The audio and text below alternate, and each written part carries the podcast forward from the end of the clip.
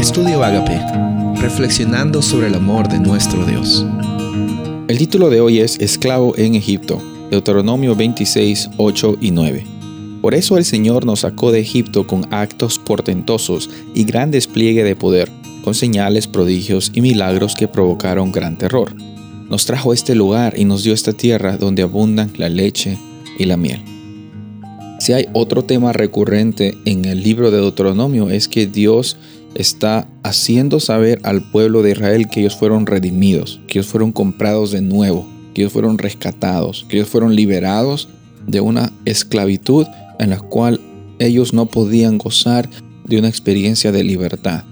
Me gusta mucho esta comparación de esclavitud en Egipto con la esclavitud del pecado que tú y yo hemos tenido en algún momento hemos vivido en esa experiencia de esclavitud con el pecado, pero viene el libertador, viene Jesús en nuestras vidas y nos da la oportunidad de ser libres.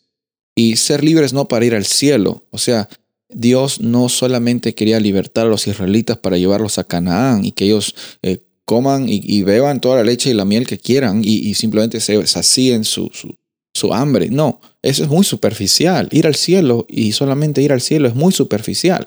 Dios no te saca de Egipto, Dios no te saca de la esclavitud de tu pecado para que tú simplemente tengas eh, eh, tus necesidades suplidas. Él las suple, pero ese no es el propósito de Dios. El propósito de Dios es que en esa jornada, incluso en el desierto, el camino hacia la tierra prometida, la, la realidad y el punto clave es que Dios está con nosotros.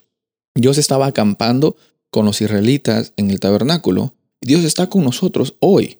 O sea, en el cielo o aquí en la tierra, Dios está con nosotros. No tenemos que esperar hasta el cielo para tener una experiencia de abundancia. Obviamente el cielo va a ser un lugar hermoso, pero no es el fin, sino es una parte más de una experiencia que tenemos con Dios. Por eso es necesario reconocer que en algún momento hemos sido esclavos, pero hoy ya no lo somos, ya no somos esclavos hemos sido libertados. Pablo se encarga muchas veces de mencionar la libertad que recibimos cuando aceptamos a Jesús en nuestro corazón. Podemos tener algún tipo de, rezagos, de, momentos en que nos olvidamos que somos libres, pero la, realidad no cambia, somos libres.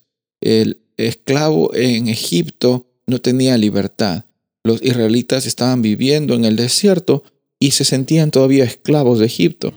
Obviamente eso ya depende de la mentalidad y la experiencia que cada uno decide vivir.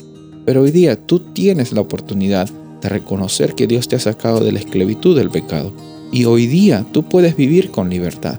No para buscar una meta en un futuro de lo que va a pasar, sino hoy día mismo el reino de Dios se hace realidad en tu corazón cuando tú estás viviendo con una experiencia sabiendo que Jesús está contigo, no importa lo que pase, Jesús está contigo.